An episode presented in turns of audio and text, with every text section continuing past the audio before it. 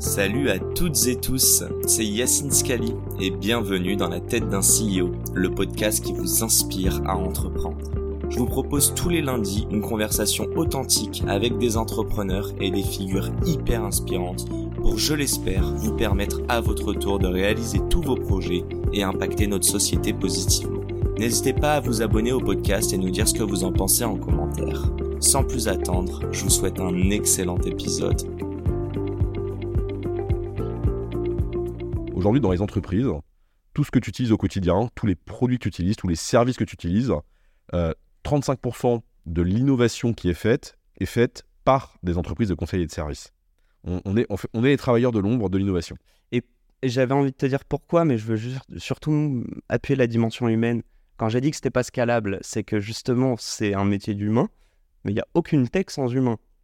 Donc pourquoi aujourd'hui euh, tu dis que ouais 35% de la tech c'est vous qui le qui, qui entre guillemets qui l'emmagasinez et en même temps tu dis que vous êtes toujours au tout début. comment on arrive à voir ce, truc d'humain non scalable mais en même temps on en a besoin? Bah, en fait, euh, euh, si tu veux, la réalité, c'est que le, monde a changé et change à une vitesse qui est phénoménale. Et le, time to market, donc le, temps de mise sur le marché d'un produit, d'un service, ouais. est devenu extrêmement court. Euh, là où avant, quand tu sortais une voiture tous les 10 ans, aujourd'hui, tu la sors tous les 18 mois. Et donc, en fait. Donc, c'est des sprints dans le marathon Exactement. Et donc, les sets de compétences que tu te dois d'agréger sur un projet sont devenus d'abord beaucoup plus complexes. Mhm. Euh, aujourd'hui, quand un, projet, c'est euh, toutes les compétences et tous les types de compétences qui existent, là où avant, c'était beaucoup plus siloté. Donc, ça t'oblige d'agréger de, les compétences multiples, variées, sur une période de temps beaucoup plus courte, et avec un, ramp-up, une, progression, une courbe d'apprentissage sur les technologies qui va de plus en plus vite. Et donc, de facto, euh, le fait d'être capable d'agréger les compétences. Au passage, euh, aujourd'hui, euh, à peu près 40% de la population mondiale est, de type freelance ou équivalent. ça sera probablement 70% indépendant, tu veux dire? Exactement. Ouais. ou, en tout cas, dans une relation non classique Hein, de, travail. Donc du CDI. Euh, voilà. Ça veut dire quoi? Ça veut dire que ce à quoi nous on croit, c'est que l'entreprise de demain, et ça a déjà commencé, c'est une entreprise en fait qui va agréger des compétences au gré des projets qu'elle réalise. Donc une entreprise, elle va avoir une mission, elle va avoir un rôle. Euh, par exemple, je suis Apple, c'est de concevoir euh, des beaux produits et des téléphones. et en fait, la réalité, c'est que c'est pas toi qui les fais les téléphones. et donc toi, tu vas assembler. Voilà. C'est ce qui. Je prends l'exemple d'Apple parce que Apple n'a jamais construit un seul téléphone. Euh, c'est pas le cas, c'est Foxconn qui le fait. Ouais, ok, mais ils, ont, ils ont designé. Exactement, mais par contre, tout est sous-traité.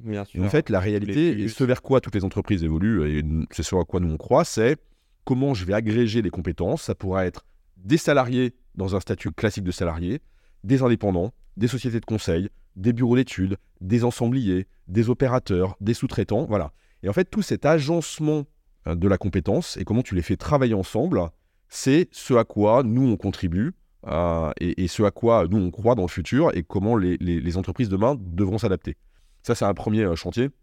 Le deuxième qui est évident, on en a parlé tout à l'heure, on en reparlera, euh, c'est l'impact de l'IA générative, qui est un changement de paradigme massif, mhm. qui, à mon sens, n'est encore pas aujourd'hui intégré sous le bon angle. On reviendra probablement là-dessus tout à l'heure. Hyper clair, mais du coup, je suis obligé de te poser cette question. Euh, donc je reprends hein, l'avantage compétitif en fait d'une entreprise. Là, tu nous as pris Apple qui est très tech, mais tu peux prendre aussi une boîte de conseil comme Manitou. Mmh. Ça reste l'humain. Mmh. On est bien d'accord. Le CDI est mort aujourd'hui? Ou est-ce que c'est quoi les nouveaux moyens d'attirer justement cette main d'œuvre pour faire en sorte qu'un Apple puisse toujours sortir les plus beaux téléphones malgré que ce soit pas eux le manufactureur? Bah, le, Si tu raisonnes en termes de marque employeur, euh, la capacité d'une entreprise demain à attirer les talents dépend de beaucoup de choses. Euh, la, forme dans laquelle ils vont travailler et collaborer avec une entreprise sera différente et sera mhm. multiple en fonction aussi des envies et des attentes de chacun. Euh, ce, qui, est probablement euh, très sûr, c'est que le, le, CDI, le contrat de travail à durée déterminée, ne sera plus la forme standard de collaboration. c'est en partie, ça a déjà commencé, c'est un phénomène qui continue. Si on prend sur la capacité d'attirer des talents, la première chose va être euh, déjà d'avoir un environnement qui correspond aux attentes de la génération qui arrive. Euh, la première chose, c'est lié à l'impact sociétal de l'entreprise. Aujourd'hui, demain, une entreprise qui n'adressera pas les sujets d'impact sociétaux ne pourra pas recruter. Et encore une fois, c'est pas une question de, de, de conviction personnelle. C'est une question de D'être en accord exactement et avec les attentes de la génération euh, qui arrive, pour Mhm. lequel c'est une exigence fondamentale.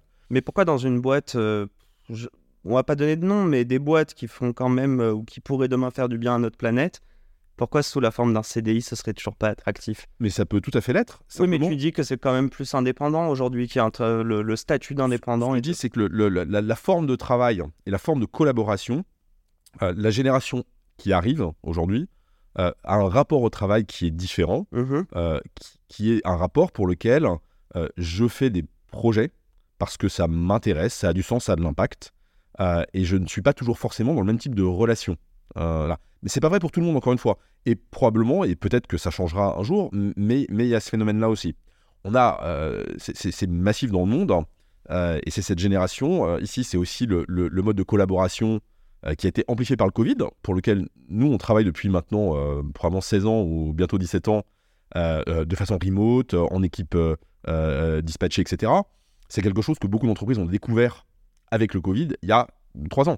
Euh, ça aussi, ça impacte complètement le mode de management, Mhm. euh, qui est de moins en moins verticalisé, euh, la collaboration, la façon de communiquer, etc., été- etc. Vous avez été très flexible, agile au niveau du Covid, là où d'autres boîtes ont pris beaucoup plus de temps à s'adapter. Alors, probablement oui. On a, on a fait 7% de croissance l'année du Covid, ce qui est plutôt pas mal. hein. Ouais. Ce qui est beaucoup moins que nos 40% habituels, mais ce qui est plutôt bien. Euh, oui, on a réagi Le très vite. secteur était en décroissance ou pas? Euh, ça a été compliqué pour beaucoup, beaucoup de monde. Ça a été compliqué pour nous aussi. Hein. Faut, faut être Oui, oui, très clair. quand même en croissance, quoi. Mais effectivement. Ce qui, ce qui est vrai, c'est que. Alors, il y, y a deux facteurs. Il y a le premier, c'est qu'en tant que dirigeant, euh, quand tu as déjà vécu plusieurs crises, et moi, c'est mon cas, c'est ma troisième majeure, en fait, tu réagis plus vite, beaucoup plus vite. parce que tu as déjà vécu ça. Donc, forcément, et je je suis pas le seul, quand je dis je suis pas en dirigeant, on est plusieurs à avoir déjà vécu. Donc, ça, c'est extrêmement utile Mm. euh, parce que tu as des réflexes et des codes où tu vois les signaux faibles, la captation, et tu sais que il vaut mieux réagir très très vite, très très fort. Au pire, c'était exagéré, c'est pas très grave. Euh, par contre, si on a raison, euh, t'es en sécurité. Le, le- le grand danger à ce moment-là, c'est l'inaction? C'est oui, ouais, ouais. Ouais. ouais. Ouais, c'est c'est de faire l'autruche quoi, euh, de se cacher et de se dire que ça ira mieux. Alors nous, on a on a eu de la chance aussi dans dans, dans le malheur. hein, euh, et encore une fois, je mets de côté les problèmes humains. C'est qu'en fait, on a euh, 44 personnes euh, qui, est- qui, sont, qui travaillent à Wuhan, euh, en Chine. Et donc, on était confinés deux mois avant le monde.